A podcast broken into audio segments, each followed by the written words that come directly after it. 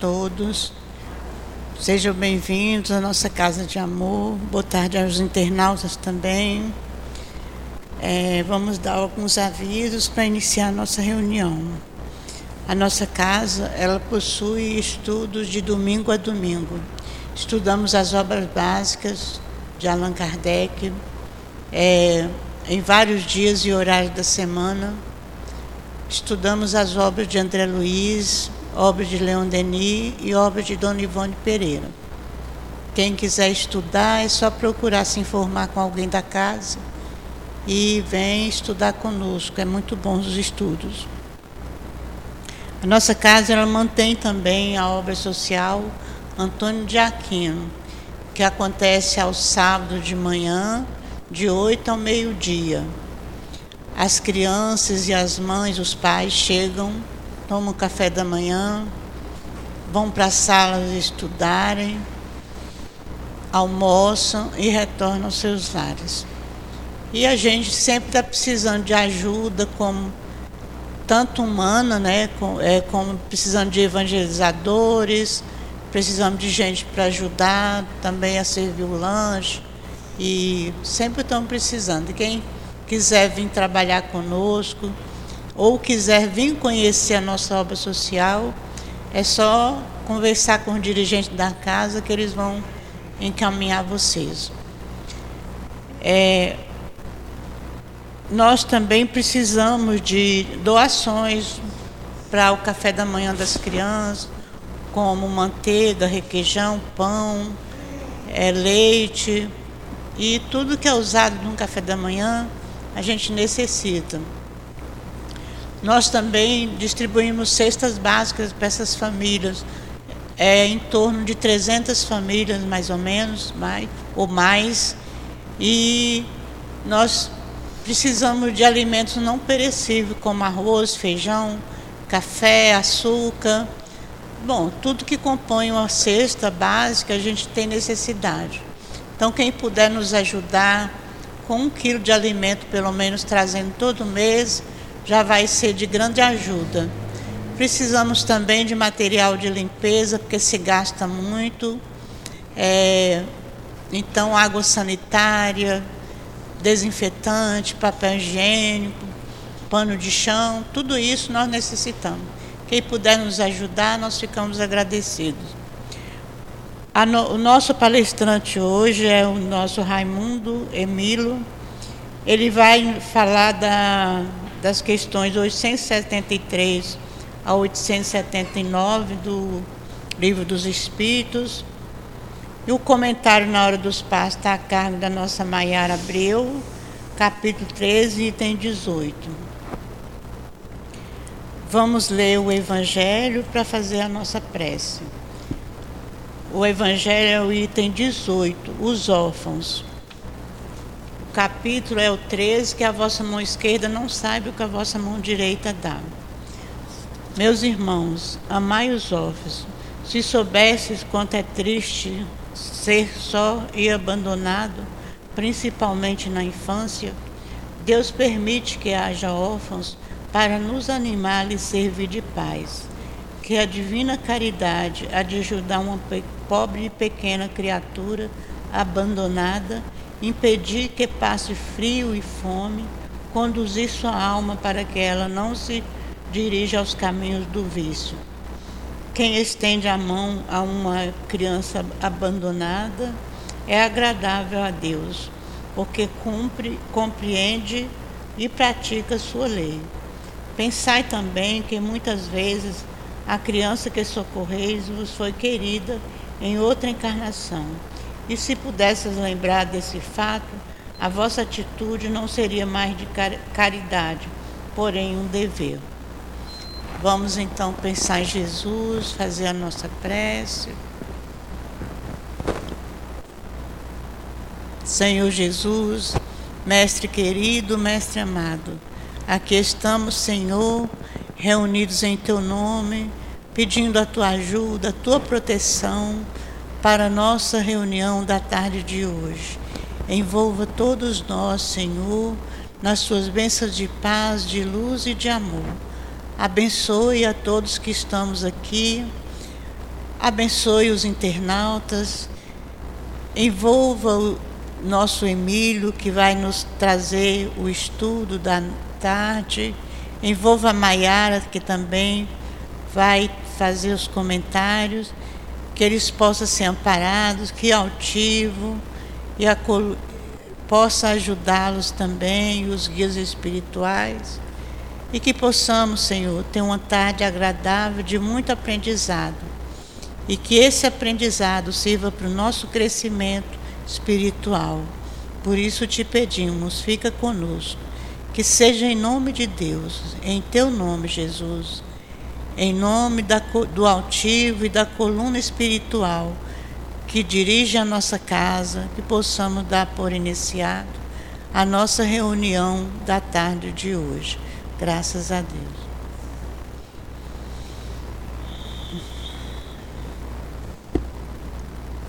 Bom, eu vou ler então a primeira questão do livro dos Espíritos, para que o Raimundo tenha mais tempo para nos falar. É, nós vamos iniciar o capítulo 11 lei de justiça, de amor e de caridade. Ele vai nos falar da justiça e direitos naturais. A questão 873 até 879. 873. O sentimento da justiça está na natureza ou é resultado de ideias adquiridas? Ele está na, de tal modo na natureza que vos revoltais à simples ideia de uma injustiça o progresso moral desenvolve sem dúvida esse sentimento, mas não o dá. Deus o pôs no coração do homem, eis porque encontrarei, encontrais com frequência em homens simples e primitivos noções mais exatas da justiça do que naqueles que possuem grande saber. Vamos passar a palavra ao nosso Emílio, que ele seja abençoado por Jesus que ele Obrigado. seja. Queridas irmãs, queridos irmãos, boa tarde. Desejamos sinceramente que a paz do nosso Mestre, Senhor Jesus Cristo, se faça nesse ambiente em nossos corações. Embora sejamos redundantes, nós nos sentimos muito honrados por ter a possibilidade de falar do Evangelho de Jesus da forma rediviva, né? É, e somos muito gratos ao Senhor por termos dado esse passo, né? ter chegado ao Consolador que Ele nos prometeu, que nos permite nos vermos como espíritos. E a única forma que nós temos de entender o Evangelho de Jesus. Porque Ele nunca falou nem para homem nem para mulher, Ele sempre falou para espíritos encarnados ou desencarnados. Então, enquanto não conseguimos nos vermos como espíritos, nós éramos muito facilmente levados ao institucionalismo religioso, a dogmas, liturgias, etc porque são coisas exteriores. Embora o Evangelho seja claro, ó, a gente faz tudo isso para quê? Para ir para o céu, né? Mas Jesus falou: o reino do céu não vem com aparência exterior, ele vem de dentro de cada um. Quer dizer, Jesus aí, ele rasgou a procuração de quem quer que seja que tinha procuração para nos mandar para o céu e para o inferno, e nós não entendemos. Também quando ele ressuscitou na sexta-feira, é, é, é, é ele foi crucificado, três dias depois ressuscitou, matou a morte, a gente continua com medo da morte. A morte não existe. Jesus, ele não só é, ensinou, como ele exemplificou tudo que ele ensinou. O grande mestre, né? Os grandes mestres da terra sabem que é, a palavra educa, mas o exemplo arrasta. Então, obviamente, Jesus não poderia deixar de exemplificar, né? A coisa mais dura né, que ele exemplificou, né, em todas as oportunidades ele fez isso, mas foi a partir daquele momento que ele encerra a Santa Ceia, promete o Consolador, dirige para o outro e é preso. Dali para lá, ele sofreu todas as agruras, né, todas elas amando todos, inclusive pedindo a Deus que perdoasse aqueles que estavam atingindo e todos nós que não entendiam, porque nós não sabíamos o que fazíamos, e é verdade absoluta. Então, estarmos hoje no Espiritismo não é um privilégio, porque não existe privilégio na lei, mas é uma conquista de cada um de nós. Tá? Conquista essa que nós podemos e devemos aproveitar, até porque é um dos tesouros que nos foi emprestado. Nós vamos ter que mostrar que fizemos isso reproduzir para que puder, puder, possamos passar à direita do Senhor. Né? É, como a nossa irmã nos colocou aí, nós estamos estudando é, a última lei das dez leis morais. É, o fato da gente de nos vermos como espírito começa exatamente nesse ponto. Nós até então não percebíamos que todas as leis da natureza, seja ela qual for, né, elas são leis de Deus. Tanto que são iguaizinhas a Deus, eternas, imutáveis, derrogáveis. Tá? É, tem uma luta enorme no planeta hoje, né, para conscientizar as pessoas sobre a questão do, do verde, né? Evitar a geração de gás que forma é, efeito estufa, que atinge. Tá? Quem é que percebe ou que vê que a, a, árvore automaticamente ela produz oxigênio o dia todo, enquanto tem luz, e consome o CO2, o dióxido de carbono? A gente nem percebe isso. Lei da natureza. Lei essa que, se ela falhar, extingue a vida material da forma que nós conhecemos na Terra. Né? Então, eh, o codificador com toda a sua perspicácia, né, entre as muitas qualidades que ele tem, é, essa terceira parte do livro dos Espíritos, ela é considerada, assim como o Sermão do Monte, tá, é, a coisa que mais nos leva a aproximar da perfeição. Porque quando nós vivenciarmos essas leis, chegamos à perfeição. Por isso é que esse capítulo tem 12, é, é, esse capítulo que é o, o que é essa terceira parte, né, ele tem 12 capítulos. Capítulo 1 é um preâmbulo da lei divina e natural. Não é uma lei, é um preâmbulo. Né? O codificador fala ali sobre o processo da lei natural. Aí, a partir do 2 até o 11, você tem as 10 leis naturais. E a última é essa que nós estamos estudando, da lei de, de justiça, de amor e caridade. E o último capítulo, que é o 12, é o da perfeição moral. Olha a lógica do codificador, né? Então, no final das leis morais, quando você vivenciar isso, chega à perfeição moral. Coisa que para nós ainda falta um pouco, mas felizmente já adiantamos bastante, né? O simples fato de estar no Espiritismo, nós já alcançamos esse recurso é, que nos tira é, dos dogmas, das liturgias e nos leva para a realidade de cada um de nós, espíritos é, responsáveis pelo nosso progresso. É, vamos lá no Evangelho segundo o Espiritismo, no capítulo 6, o Espírito de Verdade fala que Deus quer que modeleis a vossa maleável argila para que torneis artífice do vosso destino. Não, Deus não fez você perfeito porque Ele não quis, porque Ele poderia. Mas como é que você vai fazer? Você dá diploma de graduação a alguém que não tem o currículo? Não serve. Então você tem que cursar todas as matérias para atingir aquele nível. Né? É, isso está no capítulo 17. Você tem a perfeição, né? O ser perfeito, que é o, muito análogo da perfeição moral, que é isso aqui. Tá? Observe que se você pegar o Evangelho segundo o Espírito, ele vai numa sequência até você chegar ali. Não que a outra parte não, não, não pese, mas até ali você só tem ensino moral. Tá? Então, gente, é, nessa questão, nessa primeira parte, né, nessa primeira aqui, a lei da lei divina natural, a questão 648 é uma questão que é capital para que a gente possa é, cuidar mais dessa última lei. O codificador, ele pergunta ao Espírito de Verdade, o que, é que o senhor acha dessa divisão que eu fiz da lei em 10? Da lei de Deus em 10 partes. Né? Aí ele coloca lá a lei de adoração, de trabalho, reprodução, conservação, destruição, sociedade, progresso, igualdade, liberdade e justiça, amor e caridade. O Espírito de Verdade fala para ele, é muito boa essa divisão, é a mesma que Moisés fez. Na verdade não foi Moisés, né? Foram os, foi Jeová que ditou para Moisés, ele pegou o todo e dividiu em dez partes. E Jesus vem e pega essas dez de Moisés e resume em duas. As três primeiras de Moisés se referem a Deus, as outras sete ao próximo. Jesus resume as dez em duas: amar a Deus sobre todas as coisas e o próximo a si mesmo. Aí estão todas as leis dos profetas. E olha a resposta que o Espírito de Verdade vai. Então você fez a mesma coisa que Moisés. Você pegou dez, pegou tudo e dividiu por dez. Facilita, é um método didático bom. Então, e aí ele faz uma coisa que ele fala uma coisa que é muito pesada, fala, mas não se esqueça que a mais importante é a última lei, porque todas as outras estão contidas nela. Né? Então, todas as leis estão contidas na lei de justiça, de amor e caridade. Essa divisão é um facilitador para o entendimento. Né?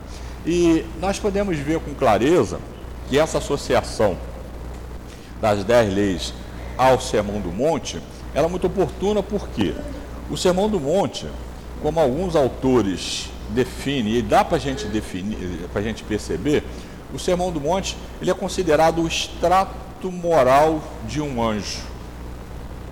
Se você pegar, tirar o extrato moral de um indivíduo, anjo, nós só conhecemos Jesus, o Sermão do Monte. Tá? E o frontispício dele são as bem-aventuranças. São tão complicadas que é até difícil de entender. Tá? No passado. Agora, com, com o Evangelho segundo o Espiritismo, a coisa ficou bem mais fácil. Né? E em seguida, Jesus coloca um corolário de padrões morais que só os anjos conseguem. Por isso, não fica assustado se o que está ali a gente não consegue. Por quê? Porque é, não julgar que não saiba a mão esquerda o que deu a direita. Não ajuntei tesouro, não, não gosta de nada que é material, ainda não dá para gente. Isso é um sofisma? Não, é uma realidade. Nós estamos é, entre o, o, momento da criação, né, de espírito simples e ignorante até anjo, segundo o próprio livro dos espíritos, nós estamos um pouquinho antes do meio da escala. E não é difícil prever isso, porque assim, ó, eh, se você pegar as cinco divisões que o codificador criou também, e disse que não era absoluta, dos planetas, planeta é, primitivo, prova e expiações, regeneração, ditoso e celeste. É o final, né? Quando viramos anjos, vamos morar à direita do Pai. Onde é que nós estamos? Fazendo Enem para passar para ditoso. Estamos no meio. então, é, onde é que nós estamos? Exatamente. Não, não, não. Estamos um, um, pontinho de agulha ali antes do meio. Nós estamos quase chegando no meio da escala. Tá? Então, olha o quanto nos falta para anjo. Tá? Nós estamos a muitas reencarnações para chegar até aqui. Né? Segundo o próprio livro dos Espíritos, a distância que nós temos daqui para Jesus é a mesma que tem do primitivo até nós. De novo, dividiu a escala por, por, por dois. Tá? Então, é, não precisamos sofismar em cima do, do, do que nos falta. Não. O que nos falta, nos falta e não tem nada de errado. Nós estamos no degrau que podemos estar, que conseguimos atingir. Existem muitos espíritos que foram criados na mesma época que nós, que estão mais atrasados, e tem outros que estão lá na frente, nos guiando. Por quê? Teve mais reencarnações, aproveitou melhor a reencarnação, está mais na frente. Quem não topou mais reencarnação ou não foi mais à frente, pode estar recuado. Por isso que nós temos amigos nossos na retaguarda e tem muitos já em esfera iluminada que são nossos guias que conviveu conosco. Tá? Quem teve a oportunidade de estudar sobre a Ivone do Amaral, você lembra aqueles três livros, na verdade são quatro livros, né? Que conta a história da Ivone, é, Cavaleiro de Lumiar, etc, etc. Então, você vai ver que ela faz parte de um grupo de pessoas que reencarnam junto desde 1200 é, e pouco, no século XIII, eles reencarnam juntos. Todos, exceto ela e aquele cara que ela leva ao suicídio, então leva a ser executada, etc., ainda estavam lutando até a última reencarnação, que parece na última ela fechou a questão aí da moralidade, né? E com um grande trabalho que ela fez com uma grande média, Ivone do Amaral Pereira, ela ascendeu. E o guia, o líder daquela família toda, normalmente reencarnava com ela. Tá? Quem, quem leu os livros estão lembrados lá que naquela família, como é que começou a história, né? A família foi executada na noite de São Bartolomeu e aí começou a encrenca toda da, da, da, da com a Ivone, né? E nós vamos ver que é, é diferente para nós. Então, veja quantos séculos nós estamos reunidos no nosso grupo familiar. É alguma coisa muito parecida. É exato? Não, não é exato, mas é muito parecido. Então, o nosso papai, a nossa mamãe, os nossos irmãos, avós, bisavós, tá, e vai, vai indo. Tá? Nós estamos reencarnando há muito tempo. Tem alguns deles que estão no mesmo nível nosso, tem alguns que estão até para trás, mas tem muitos na frente. E esses que estão na frente, invariavelmente, como não poderia deixar de ser, são nossos guias. Essa é uma razão que nós precisamos, que nos ajuda a ter chegado ao Consolador, porque isso nos leva a aumentar a nossa fé, a ter mais confiança, mais certeza, é, o querido Bassanufo, ele tem uma afirmação que é o seguinte: é, a invisibilidade não significa ausência. Nos vossos embates, nas vossas vidas, nós caminhamos ao lado. É tão, é tão confortador isso, né? Tá? Você vai lá na, na 459 do Livro dos Espíritos, influencia os Espíritos em nossos pensamentos, em nossos atos. Gente, influencia de tal maneira que são eles que vos dirigem. E aí quem nos dirige? Aqueles que nós demos ouvido. Jesus foi tão claro nisso, né? Orai e vigiai para não cair em tentação. O orar é prece mesmo, procurar o ente superior, se confessar, etc, etc. E o vigiar? Não é cuidar de outras coisas que não seja do pensamento, vigiar o pensamento. Que a única forma que o Espírito tem de se comunicar conosco, que nós temos de nos comunicarmos com o universo todo é pelo pensamento. Então é o mesmo canal que o guia me protege, é o que o obsessor me atinge. Tá? E o que, que é obsessão? É alguém, né, um de nós, que por alguma razão é, vê em nós uma oportunidade de sofrer alguma coisa. E ele entra na nossa sintonia, mas se eu vibrar aqui, ele não entra. Por isso, preciso entender isso. É física, é ciência. É vibrou, sintonizou. Com quem eu quero sintonizar? Com quem eu vibrar. Tá? Eu quero ver a, o determinado televisão, eu vou lá na onda dela. Quero ir para outra, vou para a onda da outra. Olha lá no Sumaré, que lá em cima tem cada antena daquela, divide essas ondas e divide, espalha. Né? A do canal tal, canal tal, etc, etc. A nossa sintonia é a mesmíssima coisa. Tá? Então, por isso, é, esse Sermão do Monte é imenso. Porque ele parece assim, a gente não gostava muito do Espiritismo, mas a maioria de nós não gostava muito de livro de autoajuda. É bom demais, né? Você ter um Lai Ribeiro, não sei o quê, te dando pitacos. Mas aí nós entendemos que os livros da doutrina espírita, ele é autoajuda, mas transcende. Porque ele realmente nos ajuda, mas nos mostra nos que somos espíritos e como tais responsáveis pelo nosso progresso e que não somos novinhos não, já estamos há muito tempo reencarnando, vamos continuar reencarnando. Com isso nós percebemos o que éramos, o que somos e o que vamos ser. Né? Isso é muito confortador. Então vamos para as nossas questões, né? É, de posse disso aí, porque se, quando a gente chegar no final da, da, dessa, que não é hoje, né? Tem vários estudos aí, no final dessa lei, nós vamos chegar na perfeição moral, ou seja, no capítulo 12, que a perfeição moral na prática vai ser daqui a pouco a gente aprender a aplicar as leis morais no sentido próprio. Né? É, tem até uma questão aqui sobre isso. Né? E a primeira questão que a nossa irmã nos deu é muito claro, é muito comum né, nas, nas dez leis morais essa pergunta surgir, como a, a primeira questão delas. Isso é natural? É. A justiça é natural? Aí o Espírito é tão natural que vocês se revoltam quando vê a injustiça. Vocês quem, gente? Nós que já adquirimos valores, que percebemos isso. No, antes a gente mesmo fazia, torturava, prendia, escravizava, pintava os caras. Mas hoje já nos escandaliza quando a gente vê uma coisa absurda. Né? É, a gente, nesse planeta, né, e nesse momento, nessa cidade, a gente vive um monte de situação. Porque quem já atingiu um nível ético, né, que é o que a gente vai ver aqui, é, essa questão do direito, a questão do dever, esses limites, essas fronteiras, né? Quem atingiu esse padrão é tão chato quando você. Porque se você fizer alguma coisa que deu prejuízo a alguém, você corre lá, é, é, ressaça, pede desculpa. É tão ruim quando o cara te dá um prejuízo e nem olha, ou então ainda quer brigar, ainda quer achar. O cara vem, bate na tua traseira, você está com seu carro estacionado, ele amassa aí. Ah, caraca, mas é assim? Isso nos choca, por quê? Porque é injusto. É injusto. Tá? Passei por isso essa semana. Carro todo limpinho, bonitinho. Quando fui cheguei em casa, para-choque amassador. Cara, eu nem vi. Aí eu falei, pai, o senhor bateu? Eu digo, não. O para-choque amassado. Não está afundado, mas está lá escuro. Tá? O cara passou o pneu ali, arrastou. Tinha guardador, o guardador saiu fora. Então você fica olhando, caraca, meu. É o meu país, é o meu planeta. É porque eu posso, devo e mereço estar aqui. Isso é exatamente para mim perceber, tá? Já faz aquilo que Jesus falou, oferece ao outro aquilo que você gostaria que ele te oferecesse, entendeu? Então, nós não conseguimos fazer no nível máximo, mas já estamos preocupados com isso. Então, as nossas questões vêm bem a calhar sobre essa questão aí, né? A questão da justiça. Então, a justiça, né? Só para sermos fiel aqui ao, ao Espírito Verdade, né? Ele fala assim: a justiça está de tal modo na natureza que vos revoltais à simples ideia de uma injustiça. É fora de dúvida que o progresso moral desenvolve esse sentimento, mas não dá. Nós temos que progredir moralmente para atingirmos esses patamares. Deus o pôs no coração do homem.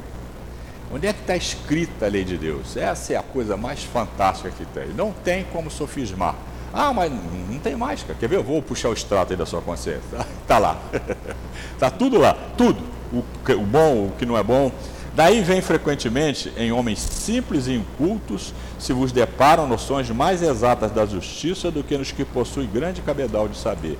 Quantas pessoas conhecemos tá, que não têm um padrão social elevado, muitas vezes lá embaixo, intelectual também, pouca cultura, pouca escolaridade, mas tem dignidade, ética. Dá para perceber? Aquisição. E outra coisa, é, sabemos que nesse momento o planeta está recebendo uma reca de espíritos que já está há muitos anos, tem espírito com mais de mil anos que não pode reencarnar na Terra porque eles iam trazer muita celeuma, tá?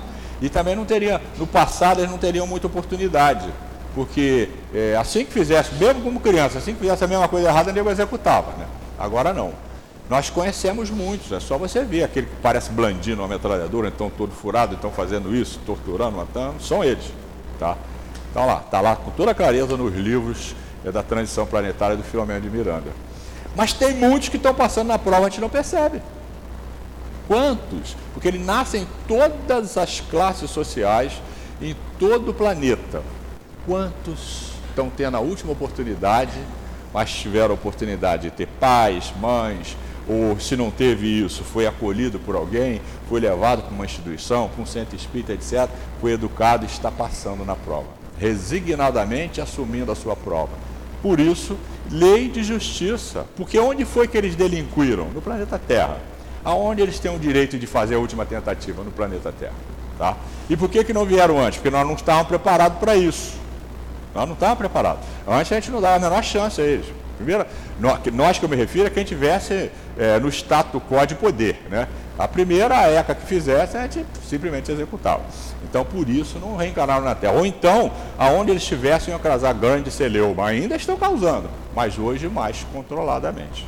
É por isso é que não cabe mais para nós espíritas defender, por exemplo, pena de morte. Ah, não, tem que matar. Matar como, cara?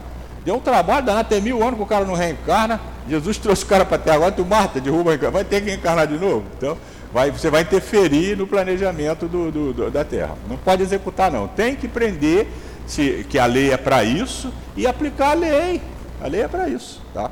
Então, quando a gente vê alguém defender, ah, não, já sabe, você fugiu da regra do cristão, eu sou espírito. Aí menos ainda. Entendeu? Porque o espírito e o cristão é a mesma coisa. Como está aqui no, no capítulo 17, né? o Espiritismo não institui uma nova regra, uma nova moral, não. É a mesma do Cristo. É a mesma do Cristo. Ele simplesmente facilita o entendimento. A segunda questão é a 874, né?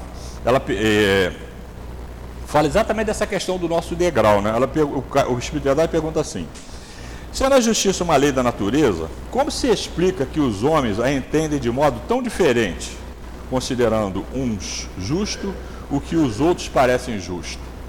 Nós podemos ver isso até na lei, né?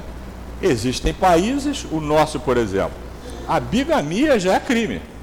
Em outros, a poligamia é lei. É, vai nesses países lá, os nossos irmãos do, lá da, da região de onde Jesus viveu, né? Pega lá os persas, os ex-persas, aquilo tudo ali. Cara, o direito tá, é, do trabalhador, da mulher, da infância, ele não, simplesmente não existe. Tá? Os caras agem do jeito que agiam há três mil e tantos anos, quando Moisés trouxe a Torá, os cinco primeiros livros da Bíblia. Então ainda tem muita coisa daquele tempo. Por quê? Porque o planeta Terra é uma faixa. Então tem gente chegando e tem gente saindo. Quem não acompanhar, não tem nenhum problema, vai para outro planeta, os planetas são solidários. Quem acompanhar, continua no planeta, e quem superar, vai para o planeta superior. Tá? Tudo dentro das justas e sagradas leis de Deus, nosso Pai. Que antes nós fazíamos a maior questão de carregar aquele livão bonito debaixo do braço, pregar, etc, etc, mas não nos preocupávamos em entender e passar para nós. Tá? Não adianta, o ouvido mais próximo da minha boca é o meu. Então não adianta eu falar, tem que fazer. E se eu não fizer, pelo menos tentar, porque nós já sabemos que não, não conseguimos dar saltos, né? A natureza não dá salto.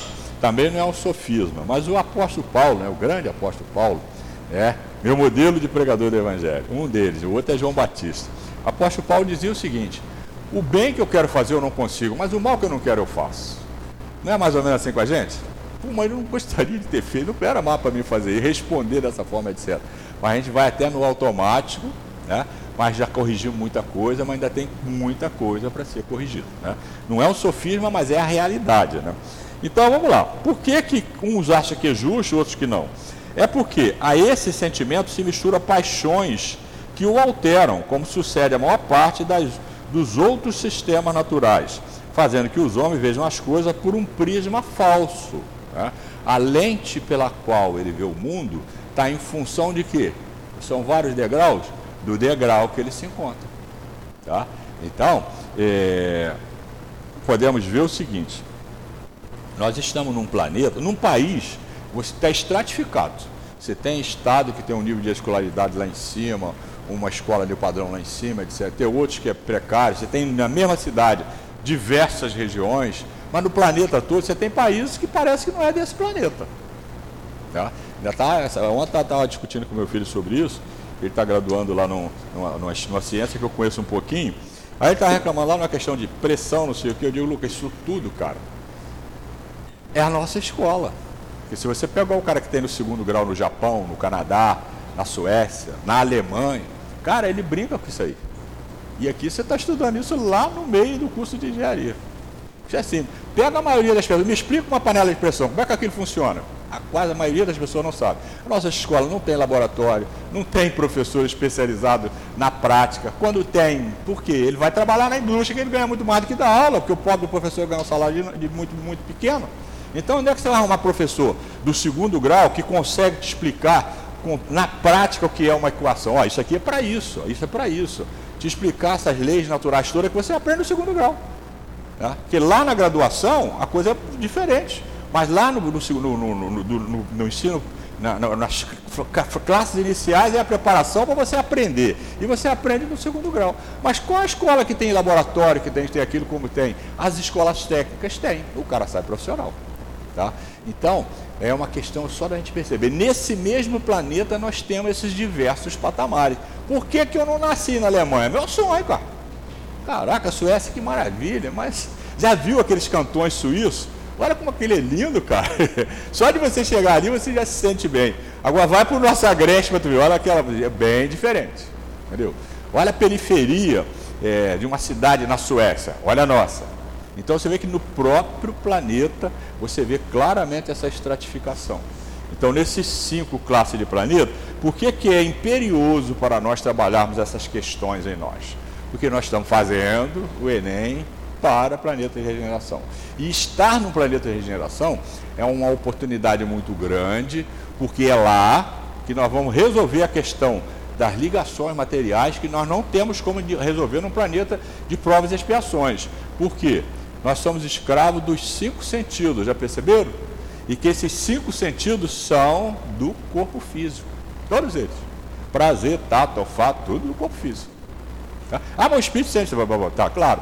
Mas acontece que o corpo físico, ele, ele, ele tem essas necessidades. Mas quando nós educarmos completamente isso, sublimarmos isso, nós não vamos precisar mais. Como o nosso perispírito é extremamente ideoplástico e ele acompanha o progresso do espírito, ele vai projetar um corpo que não tem nem corpo físico quando está encarnado no planeta de todos. É meu sonho de consumo. Então ainda está longe, ainda tem que passar no Enem para a regeneração, cumprir as etapas da regeneração, tá? E é muito fácil a gente perceber isso no nosso livro dos Espíritos, tá? O codificador pergunta na questão 10. Podemos entender a natureza íntima de Deus? Me deu um susto isso a primeira vez que eu li. Não. Eu digo, meu Deus, eu achava que eu entendi alguma coisa. Não. Falta-lhes para isso um sentido. Nós não temos o sentido que nos permite entender Deus, gente. A nossa inteligência. Na 13 ele dá lá um monte de qualidade para Deus. Né? Deus é isso, isso, isso. Está correto? Para você tudo bem, porque no seu planeta é isso aí, mas não existe no seu planeta palavras que possam definir Deus. Olha, aí o que me deixou mais tranquilo é a 11. Um dia poderei entender a natureza íntima de Deus? Sim, quando você não tiver mais a matéria embotando o seu espírito. Então eu tenho que me convencer disso. Tá? Ainda adoro isso, aquilo, aquilo outro, que até os cinco sentidos, sim, mas preciso me educar. O que, que é reforma íntima, gente? Que o espírita gosta tanto. Ah, tem espírita que entra até em depressão por reforma íntima, né? Coisa fantástica isso. Né? Reforma íntima é se educar, cara, é se educar.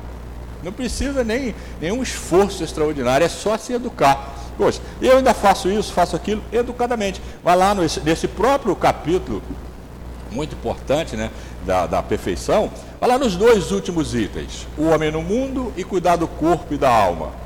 Não tem nada de errado fazer as coisas que se faz na terra. O que está errado é exagerar, é não se educar, é não criar limites para você mesmo. Por quê? Nós não vivemos a tal da fé raciocinada, o que, que é isso? Eu faço porque a minha razão me concede. Eu não faço mais porque a igreja proíbe, porque é isso não. O presidente da casa espírita, não, não tem isso no Espiritismo. O Espiritismo não proíbe, não permite, fala, ele simplesmente esclarece, tá? E coloca as rédeas do destino de cada um na sua mão. Então, essa, essa, essa grande sacada do Espiritismo é o que tem é, nos trazido para o caminho do progresso. Aí você vai para o Evangelho, tem um monte de citações. O que, que é aquela, uma, de, uma das interpretações, é, a porta larga e a porta estreita. O que, que é melhor, gente? O que, que é mais fácil? É, eu arrumar espaço aqui e ali fazer curso na casa espírita, para trabalhar na casa espírita, para fazer palestra, ouvir palestra, etc, etc. Ou ficar em casa agora tranquilo, ou então tomando um chopp, não sei o que, não sei o que. Qual que é a larga, qual que é a estreita? Percebe? A larga é zona de conforto, tranquilo. E você não gasta energia, é retilínea. Agora a porta estreita não. Você tem que gastar energia. Ela tende a ser vertical até você chegar lá em cima. Então aí a gente gasta energia. Qual é a energia? Qual é o sacrifício do cristão hoje? Tá? aqueles que estão do doutora, é por isso que eu falo que é muito importante falar do Evangelho, mas é uma responsabilidade enorme, porque aqueles cristãos de outrora, a expressão do doutor Bezerra de Menezes, aqueles que deram a vida por Jesus, eles iam cantando para ser comido por leão, queimado vivo, passar fio de espada. Qual de nós tem disposição para isso? Então olha a distância que nós estamos deles, hein? Há dois mil anos nós estávamos lá, éramos nós que batíamos palma para o leão. Tá? E nós estamos aqui agora, mas ainda não estamos em condição daqueles cristãos de. Por quê? porque estão, devem estar bem acima, estão alguns degraus na nossa frente, que nós ainda vamos chegar. Tá? Então, quando tudo que a gente encontra na, na, no Evangelho de Jesus faz sentido, gente, desde que a gente vá no Espiritismo entenda o que, que é isso, e isso que a gente entende, é bom que a gente repita, é um pouquinho só. Tem muito mais coisa, né? Que, como é que entende? Eu estudo um texto, tenho uma forma de entender. Como é que deve estudar e entender, doutor Bezerra? Vai mais para frente lá um Francisco de Assis, ou Maria de Nazaré, etc. Como é que eles entendem? Bem diferente de mim. Então, tudo claro na doutrina, tudo dentro dessa escada aí que está é, é, nas leis de Deus nosso Pai. Olha a próxima questão. Né? E aí que entra uma coisa muito séria, né? particularmente, quanto mais atrasado o homem é, menos ele entende a questão do direito e do dever. Né? É, como se pode definir a justiça? A justiça consiste em cada um respeitar os direitos dos demais. Então, lembrado que cada direito corresponde a um dever? Não existe direito sem dever. A não ser que alguém te dê. Ah, eu quero te dar isso aqui. Então, te dei de presente. Senão você tem que adquirir. E o adquirir é o quê? É dever. Você tem que acertar a conta lá. Quem é de contabilidade conhece isso? Isso tem um italiano que criou o tal do método das partidas dobradas. Não me lembro o nome dele agora não, mas o nome é até bonito. É, cada débito corresponde a um crédito. É isso que faz com que o balanço feche, tá? Porque se você debitar alguém, esse valor que você debitou, você tem que acreditar alguém. Então, cada débito corresponde a um crédito, cada direito corresponde a um dever. A forma, uma das formas lindas que eu gosto, que eu acho, né, eu tenho até uma apresentação que, que eu preparei sobre, isso, sobre esse item dever do capítulo 17. É, são engrenagens, um conjunto de engrenagens. Vamos pegar só duas. Cada dente do direito move um dente do dever. Olha para um conjunto de engrenagens. É uma engrenagem, um dente puxando o outro. Um é do direito, o outro é do dever. Cada direito corresponde a um dever. Essa é uma das coisas que caracteriza a elevação do homem, né? Então, vamos ler a A para a gente ver isso aí no Evangelho, né? É que é o que determina esses direitos. Duas coisas: a lei humana e a lei natural. A lei humana, se você não cumprir, você corre o risco de ser preso, pagar direitos, etc. E a lei natural? Vai acertar a conta quando fechar a reencarnação, se você não resolver antes. Observe que todas as parábolas de Jesus, elas encerram um tempo. O Senhor vai distribuir isso ou faz isso, e no final ele vem acertar a conta. Isso é o quê? Para quem não entendeu, um dia Jesus vai voltar. Vai voltar coisa nenhuma, não é nada disso. Quando você desencarnar, você vai prestar conta. Então, lembrada das questões do livro dos Espíritos que nos diz o seguinte: no ato da morte, passa na nossa mente, eu costumo usar um CD, um CDzão, que roda toda a nossa existência, do nascimento até aquele momento. E é ali que pesa na sua consciência se você consegue volitar para a colônia ou ficar aqui no umbral. Entendeu? Porque não é o erro que te deixa no umbral, é o não se arrepender, é o não assumir, fica no umbral. Não tem jeito. Tá? Então lembrar do voltei, voltei, né? Te, é, a história é boa, mas eu vou resumir o mínimo. Né? É, Dr. Bezerra está levando um grupo, entre eles tinha um indivíduo que tinha cometido um assassinato. A maioria das não, cometeu um assassinato, vai para o inferno. Não. Ele se arrependeu, se tornou bom, estava na equipe, o Dr. Bezerra estava é, é, levando. Mas num dado momento, eles iam passar em cima de um precipício que embaixo era um umbral. E ele sentiu medo e, e voltou para a consciência de culpado. Aí o doutor Bezerra volta para a caravana, aí amigo, ou você faz o que eu combinei, te levei para a praia, energizei, dei passe, vá para os bons pensamentos, para onde você tinha ido antes, ou então você vai precipitar lá e eu não posso te buscar porque eu não posso mexer no seu livre-arbítrio. Percebe? Então não é o erro, é a consciência. Ah, o cara que matou, torturou, não sei o que, esse vai ser difícil, tá? Naquele momento ele conseguia arrepender, mas se ainda assim ele se arrepender, lembra de Saulo de Tarso? O cara torturava e matava cristão o maior pregador de evangelho que existiu no planeta. Então, se você se arrepender e tomar a, a, a charrua e não olhar para trás, você chega. Se lembra que Jesus foi crucificado entre dois ladrões e os caras eram de péssima estirpe. Um deles olhou para o lado assim, olhou para o outro. Peraí, eu, eu e esse cara aí, tudo bem. Ele está pregado aqui, mas esse aí é um santo, cara. Aí ele vai e dirige para Jesus: Senhor, não entendo isso. Porque eu, fulano aqui, tudo bem, o Senhor. Ele falou: É, mas você entendeu isso? Percebe isso? Quer ir comigo? Claro, então hoje mesmo você vai estar no paraíso. Mas você não vai estar por um milagre, porque você percebeu. Não é o seu erro. Não pensa que o seu erro apagou, não. Você simplesmente não tem que passar pelo umbral. Tá? Você vai para a colônia, na colônia vamos te treinar, vamos te dar curso, vamos te ensinar um montão de coisa, e você vai ser um Raimundo na próxima reencarnação. Tá? Vai ter um monte de oportunidade. Se não aproveitar, e vai de novo lá para baixo. Não tem, não tem nada para ninguém, entendeu? Não tem diferença para ninguém, é igualdade. Eu acho que comigo aconteceu isso. Então vamos lá, o dever. Você lembra que eu falei do Sermão do Monte? Espero que eu ache rápido aqui. É, lá, o Sermão do Monte, ele é mais extenso em Mateus, capítulo 5, 6 e 7. Gente, é facílimo, é nossa obrigação conhecer isso. Todo mundo recomenda, inclusive o Gandhi, que não era cristão. Mas o doutor Bezerra bota com todas as letras. Inclusive, ele fala, é responsabilidade de nós, os espíritas, criarmos programas tá? para o estudo do Sermão do Monte e das leis morais. Tá? É o que nós estamos fazendo aqui. Então, olha lá, capítulo 7, que é o último capítulo de Mateus, o item 1. Não julgueis para que não, seja, não sejais julgado, porque com o juízo com que julgardes, sereis julgado, e com a medida com que tiverdes medido, vos tornarão a medir. Como nós sabemos, a lei de Deus, ela não, não é um escambo. Eu faço isso e ganho isso. Não é. É um estágio da alma. Eu passo para esse estágio, eu passo a receber dessa forma. Eu passo para esse. Então, na proporção que eu vou subindo, eu vou obtendo mais recursos. E o mais incrível, quanto mais eu obtenho, mais humilde, mais simples e eu mais eu distribuo. É, eu não sei se é Joana, acho que é Joana que diz aqui. O amor é a única coisa que quanto mais você divide, mais aumenta. Então, quanto mais você distribui tudo que você tem, mais aumenta o amor, mais você cresce. Olha quanto pesa essa questão do desapego. Quanto mais você desapega de coisas materiais, mais você volita para as esferas superiores. Então, isso que eu li aí, olha só. A questão 876. Posto de parte o direito que a lei humana consagra, qual a base da justiça segundo a lei natural? Disse o Cristo: Queira cada um para os outros o que quereria para si mesmo. No coração do homem imprimiu Deus a regra da verdadeira justiça, fazendo que cada um deseje ver respeitados seus direitos.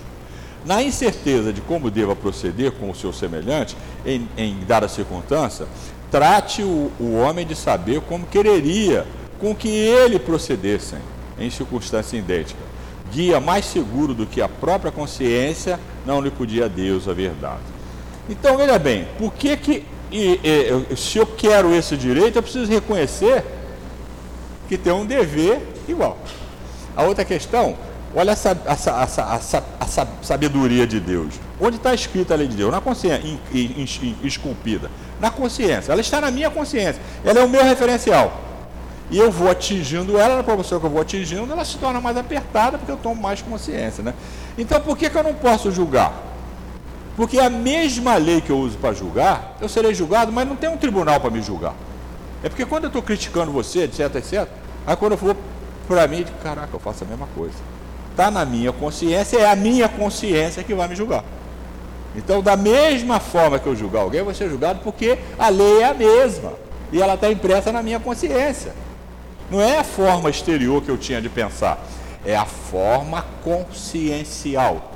É a minha consciência que me remete para a realidade. Não existe um tribunal para me julgar. Ah, tem sim. Eu li lá no livro é, Ação e Reação que o Gregório era juiz. Pode falar no umbral, meu. Se você for para o umbral, lá é sopa de tamanco. É paulada para todo lado mesmo. Tudo que acontece de ruim na terra tem até pior lá. Tá? Então, umbral é bruto mesmo. Por isso, você o Libertação, eu até recomendo. Se você não tiver um pouquinho de preparo, você vai achar que aquilo ali é terrorismo espiritual. Você vai ver lá a fonte de como é que se transforma espírito óvulo, como é que os caras planejam é, horas e horas como é que vão nos atingir, os obsessores. Tem universidades para preparar obsessores, etc, etc. E quem são os professores? Os piores que existiram na Terra e quem são os alunos? Os piores que vão para lá porque tem perfil. Então, se você é apegado em dinheiro, você vai ser preparado para agarrar em quem gosta de dinheiro. É, apegado, é viciado nisso, naquilo, naquilo outro, vai ser treinado para fazer isso. Então, se você se dispor, é um dos mais belos compêndios para você ver a desgraça que o espírito pode chegar. Tem uma vala que vai do Rio, mais ou menos do Rio a São Paulo, cheia de espíritos pútridos. Quem é médium em corporação, ele já foi várias vezes lá fazer resgate, vocês estão lembrados. O negócio cheira mal, é brabo, é um negócio complicado pra caramba. Então, quando vocês sonharam com uma coisa dessa, ou quando nós sonhamos, que nós estamos trabalhando, estamos por lá, tá? É por quê? Porque está no nosso contrato, porque nós também enfiamos um monte de gente lá, então está na nossa conta e buscar, tá? Então, é, foi por isso que eu li isso. Então, não adianta eu julgar, porque está nesse compêndio aí, né? Tudo que eu fiz, que eu oferecer o outro, é a mesma lei que se oferece para mim, né? E aí, a nossa próxima questão é a 877.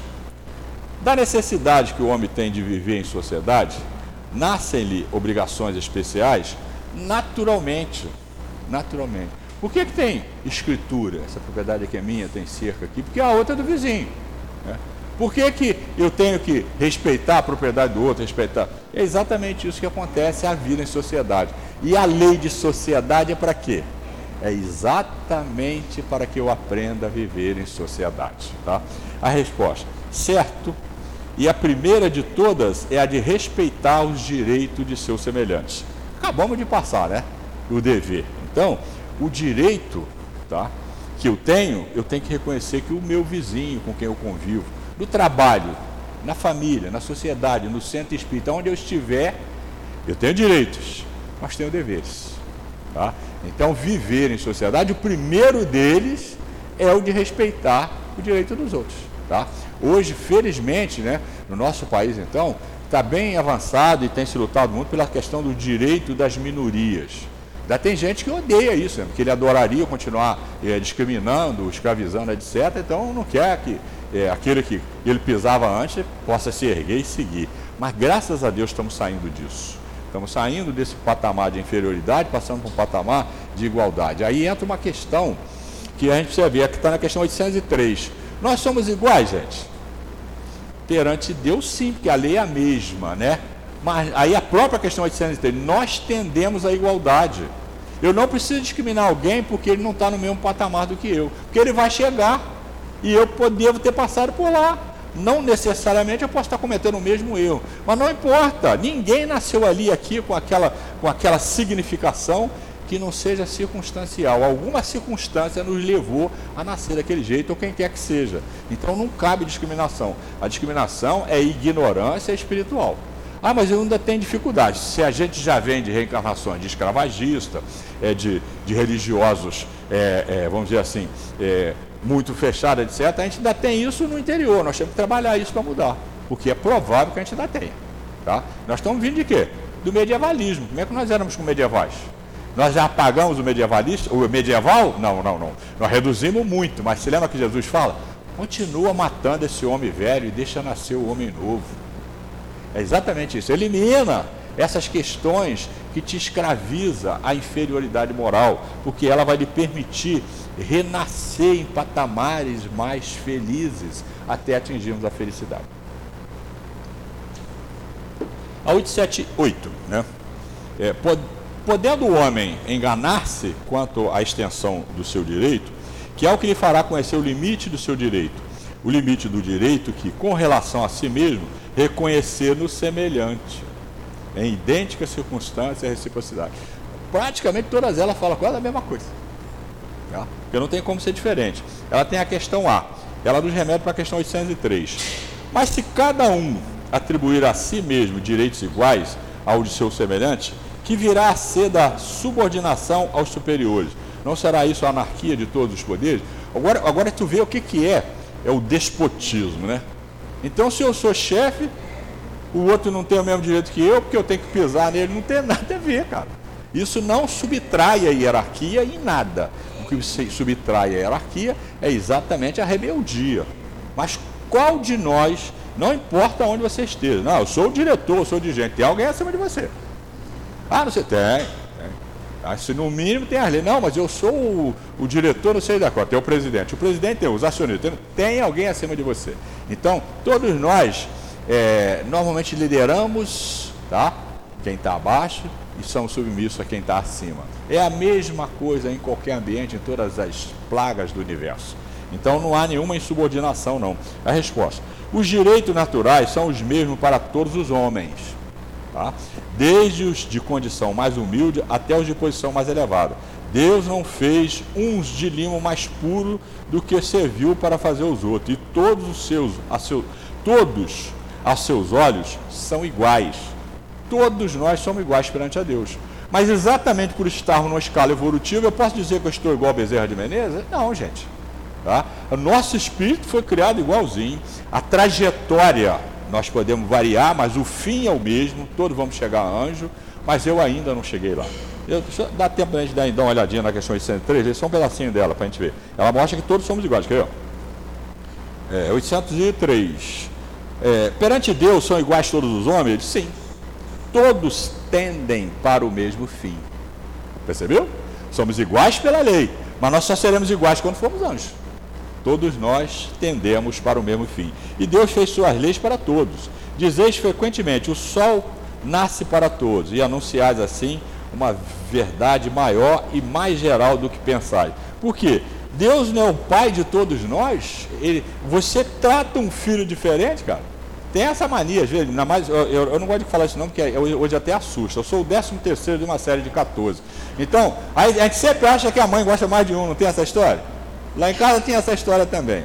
Aí o que, que acontece? Gosta mesmo? Claro que não, cara. A velha gostar de todo mundo do mesmo jeito. A questão é que nós somos ciumentos, invejosos, não sei o quê. Aí parece isso aí. Tá? Deus, ele vai ver a diferença entre nós? Nós, pais imperfeitos, tratamos nossos filhos queremos nossos filhos do mesmo jeito que queremos todos, desejamos a mesma coisa para eles. O que é que o pai mais deseja do filho, cara? Viu ele encaminhado. Ontem eu quase chorei de emoção. Eu tenho um, dois netos, um com 20, outro faz 7 agora. O de 20 está mora no Espírito Santo. Meu filho mais velho foi assassinado. No, é, e a viúva é, estabeleceu a vida lá no Espírito Santo, embora seja carioca. E ele passou ontem um, um zap. Vô, passei para a Universidade Federal do Espírito Santo. Cara, eu quase caí. Eu disse, pô, que coisa boa. Aí a minha filha mais velha, né? Opa, aí, ó, Bernardo, aí mais um que vai garantir uma profissão. O que, que a gente mais deseja para os nossos, não é isso? Não é felicíssimo essa posição? Ou passou, aí daqui a pouco passou num concurso com uma grande empresa, então montou uma empresa, não sei o quê. Tudo isso, gente, são realizações que nós. E dá prazer? Muito prazer. Mas já viu quanto é difícil você chegar a ter um neto com 20? o filho, a nora, não sei o quê, todos. Então, tudo construção. Há pouco eu estava chegando, uma das lindas aqui me falou que a filha acabou de passar a faculdade. Maravilha, né? Eu digo que maravilha. Isso é muito bom, muito bom. Vai ralar um tanto, mas vai sair graduada. E depois da graduação, tem um monte de créditos que vão surgir, porque os deveres constroem os direitos. Né? Isso é muito bom. Né? A última questão então vimos aí na questão 803 que é, a, nossa, a, nossa, a nossa, nossa igualdade é na lei de Deus, mas na prática nós estamos construindo a igualdade. O dia que formos anjos, né? E ainda aí, né, a lei de Deus, como está claro, né, nós ainda não temos inteligência, ainda não temos a linguagem para entender Deus. Tem uma questão no livro do Espírito, essa questão eu acho impressionante. Kardec pergunta: Existe um termo para elevação do espírito? Tem um fim, chega uma hora que você não se eleva mais? A resposta é moralmente sim. Chega uma hora que você é tão moralizado que não tem mais para onde ir. Mas intelectualmente não. Aí eu pergunto, o que é que Jesus estuda? Tem ideia? Quem é o professor dele? Entendeu? Então não tem termo para o, a intelectualidade. Tá? Até porque, você quer ver? Ó, Vai lá nas questões de 489 a 521, você vai encontrar as questões sobre anjos da guarda. Aqui no nosso planeta, tem anjo da guarda para tudo. Tem anjo da guarda para o quarteirão, para a família, para o indivíduo. Agora vai lá, o Jesus não é o anjo da guarda do país Terra, do planeta Terra? Deve, um deles, você lembra que Emmanuel fala que era um grupo que Deus deu um, uma massa lá para eles construírem nove escolas, nove planetas e um sol? Deve ter um que é o síndico disso aí tudo. Tem um que lidera, provavelmente o mais elevado deles. Não tem um que lidera a Via Láctea, gente? Quem deve ser esse espírito? Pensaram nisso? É aí que eu comecei a ir para não ficar correndo atrás de quem nasceu primeiro o ovo a galinha, porque não tem solução. Então, como é que é que um espírito continua se elevando? Adquirindo mais capacitação. É, tem um que é o guia do Brasil. Né? Nosso querido irmão, guia do Brasil, Ismael. Mas tem um que é o guia do planeta, que é Jesus. Olha a diferença. É, um anjo, o outro é chamado anjo da guarda, mas o anjo da guarda não é anjo, é uma posição. Tá? Então, essa é uma questão que nos deixa muito tranquilo em relação a essa questão da igualdade. Somos sim iguais perante Deus, mas essa igualdade é a construção que estamos fazendo para sermos iguais quando igualarmos a imoralidade. E ainda assim vamos continuar a intelectualidade. Mas só que quem chegou no planeta de todos já não tem mais nenhuma questão grave, né? Quem chegou à geritude, então, mais tranquilo, né? Então vamos lá, fechando. 879. É, qual seria o caráter do homem que praticasse a justiça em toda a sua pureza? O sonho de consumo de todos nós, né? O do verdadeiro justo. O exemplo de Jesus.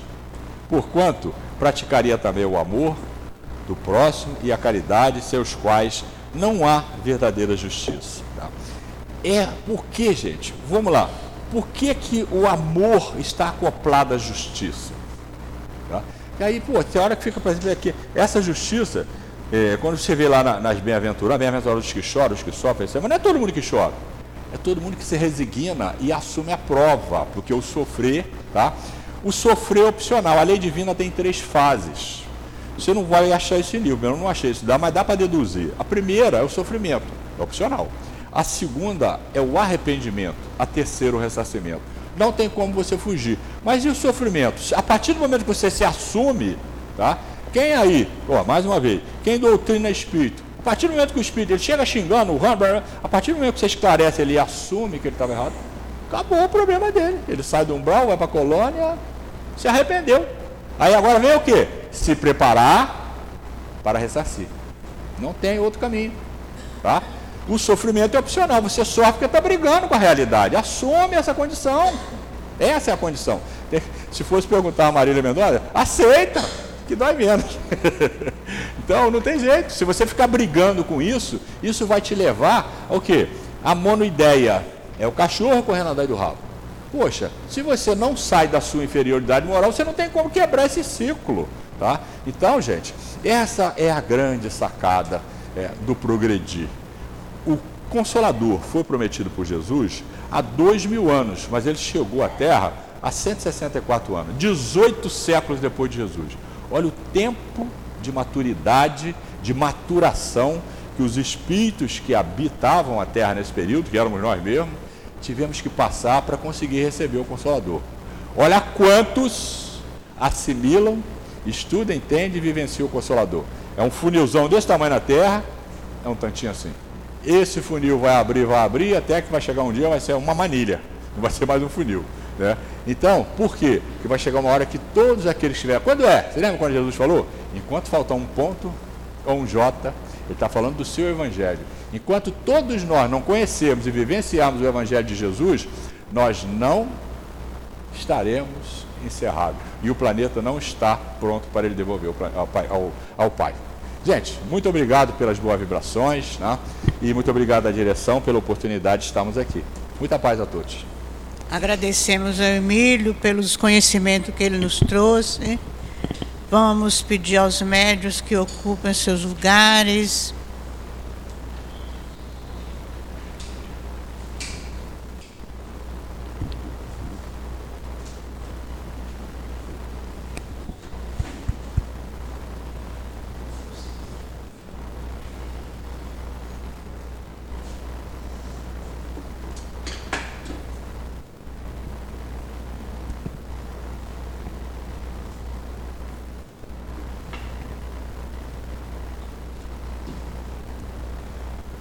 Senhor Jesus, é chegado o momento do passe, Senhor. E te pedimos mais uma vez que envolva todos nós que aqui estamos, envolvendo os médios. Ampare eles para que eles possam nos doar suas melhores energias e que nós outros possamos recebê-las, Senhor, e que elas possam nos ajudar na saúde física e espiritual. Nos ampara nesse momento. Que assim seja, graças a Deus. Que as vibrações amorosas do nosso Mestre amado Jesus recaiam sobre nós, trazendo muita paz. O Evangelho segundo o Espiritismo é um norteador seguro para que possamos seguir nos transformando a caminho do Pai. Capítulo 13, que a vossa mão esquerda não saiba, os órfãos. E essa mensagem nos traz o entendimento, nos traz a proposta de reflexão sobre a nossa conduta e o dever que devemos ter diante desses irmãos. Se pararmos para pensar o quão triste é a vida de um irmão que não teve uma mãe, um pai para guiar, amparar, preparar o alimento, levar na escola, se preocupar com o boletim. Se nós não temos condições de levar esses irmãos para o nosso lar, que possamos, ao menos, separar um tempo para que possamos visitar uma instituição, um orfanato, levando a eles consolo, um sorriso, amparo, amor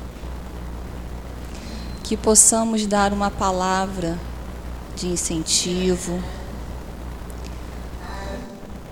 ajudando-os, porque poderia ser um de nós na mesma condição.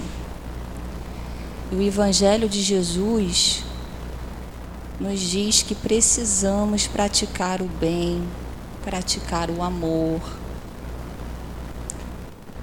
Esse é o nosso dever como cristão. E que possamos pedir sempre a Jesus, nosso Mestre amado, aos nossos guias, para que possa, possam nos inspirar na prática do bem, na prática do amor. O texto fala muito das crianças, mas que possamos também ter um olhar cuidadoso com os nossos jovens, os nossos jovens adultos, que também precisam muito de um incentivo, de um amparo, de uma direção, que possamos ter piedade para com esses irmãos que acabaram indo para o caminho do vício, porque não tiveram pais responsivos que pudessem guiá-los e ampará-los. Que o amor único de Deus inspire a todos nós na prática do bem.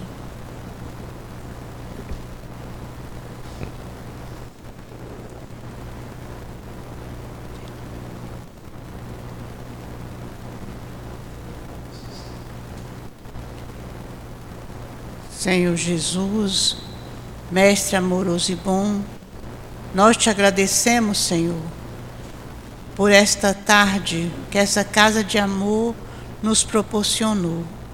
Agradecemos pelos conhecimentos que adquirimos.